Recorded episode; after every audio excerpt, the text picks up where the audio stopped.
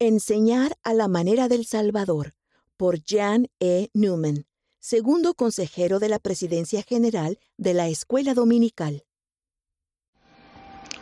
Hace unos meses, un ex compañero de clase de mi ciudad natal sugirió que le hiciéramos juntos un regalo navideño a nuestra maestra de jardín de infantes, que acababa de cumplir 98 años. Ella nos enseñó a ser bondadosos, la importancia de una buena siesta, la alegría de tomar leche con galletas de miel y a amarnos unos a otros. Gracias, hermana Davis, por ser una maestra maravillosa. Tuve otro maestro excepcional cuando asistí al colegio universitario Ricks. Me estaba preparando para servir en una misión y pensé que sería útil asistir al curso de preparación misional, pero lo que experimenté cambió mi vida.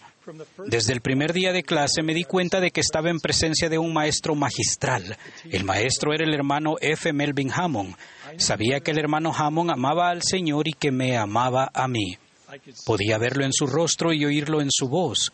Cuando enseñaba, el Espíritu me iluminaba la mente, enseñaba la doctrina y me invitaba a aprenderla por mi cuenta, lo cual me ayudó a ver claramente mi responsabilidad de aprender la doctrina del Señor por sí mismo.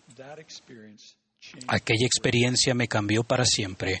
Gracias, hermano Hammond, por enseñar a la manera del Salvador. Hermanos y hermanas, todos merecen tener esa clase de experiencia de aprendizaje tanto en el hogar como en la iglesia. La introducción de Ben Sígueme brinda la perspectiva de lo que puede lograr el enseñar a la manera de Cristo. Leemos, el propósito de toda enseñanza y aprendizaje en el Evangelio es profundizar nuestra conversión a Jesucristo y ayudarnos a llegar a ser más como Él. El tipo de aprendizaje del Evangelio que fortalece nuestra fe y conduce al milagro de la conversión no ocurre en forma inmediata, sino que se extiende más allá del salón de clases hasta el corazón y el hogar de las personas. En las escrituras se declara que el ministerio del Salvador en la antigua América fue impactante y se extendió de tal manera que se convirtió al Señor toda la gente sobre toda la faz de la tierra, tanto nefitas como lamanitas, y no había contenciones ni disputas entre ellos, y obraban rectamente unos con otros. ¿Cómo puede nuestra enseñanza surtir un efecto similar en quienes amamos?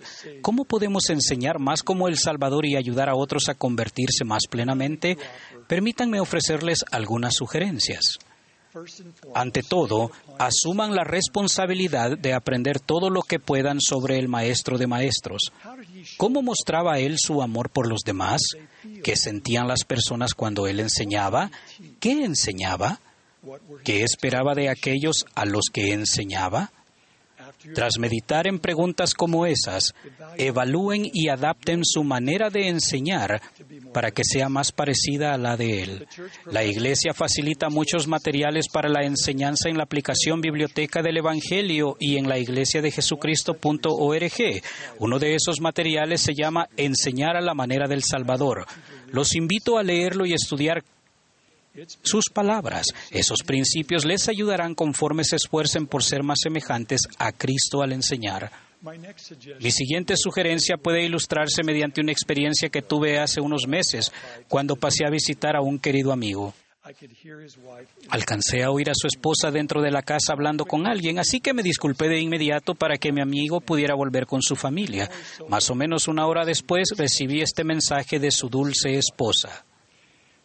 Hermano Newman, gracias por pasar a vernos. Deberíamos haberle invitado a entrar, pero quiero compartir con usted lo que estábamos haciendo. Desde que comenzó la pandemia, todos los domingos analizamos Ven, sígueme con nuestros hijos adultos a través de Zoom. Aquello ha obrado milagros.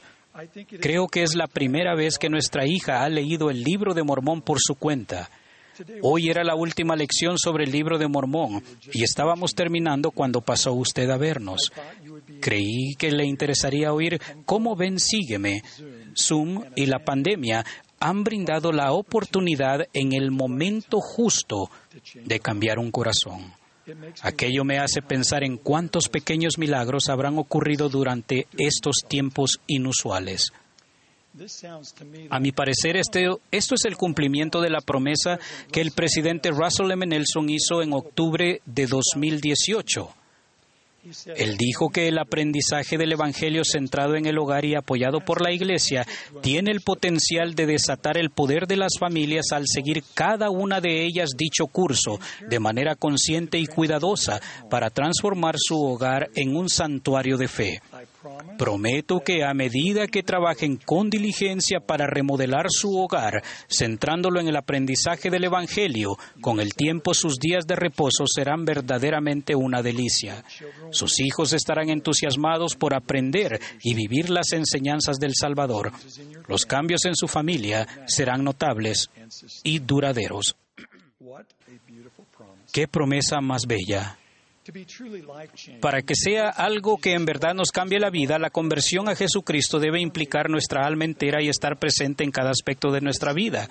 Por esa razón debe centrarse en el núcleo de nuestra vida, nuestra familia y el hogar.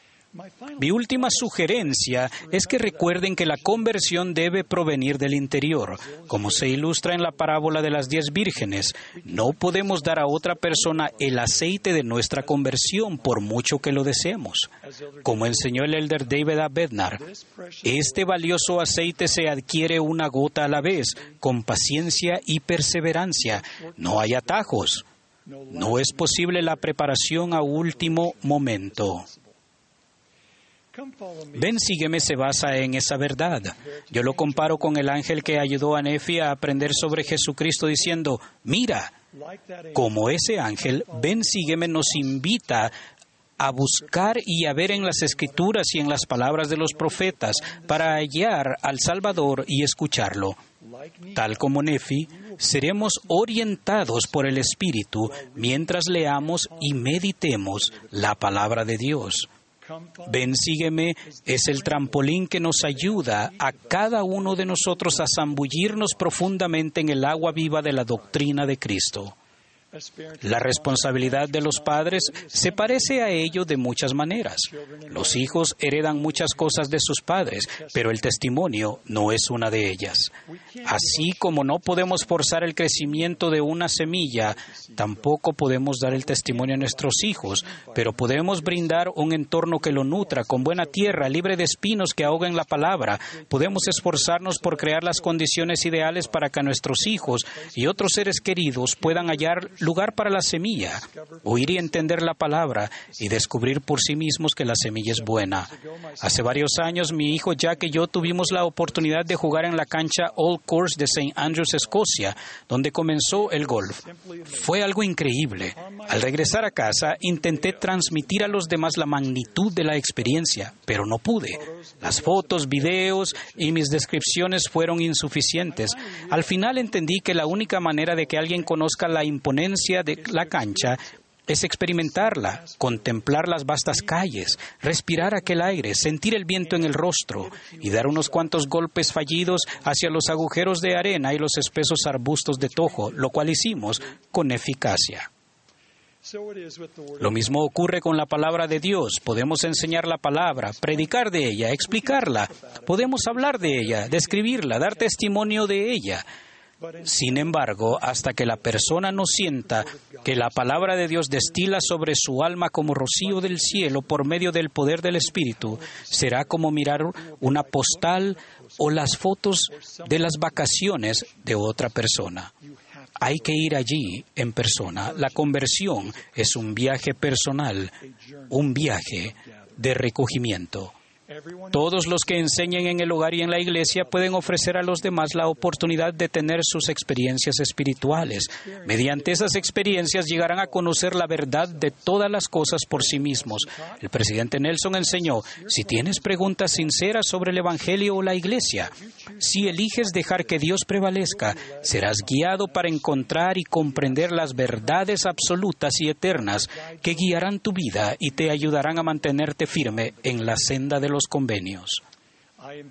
Invito a los líderes y maestros de cada organización de la Iglesia a deliberar en consejo con los padres y los jóvenes para mejorar la enseñanza en todos los niveles, en las estacas, barrios y en el hogar.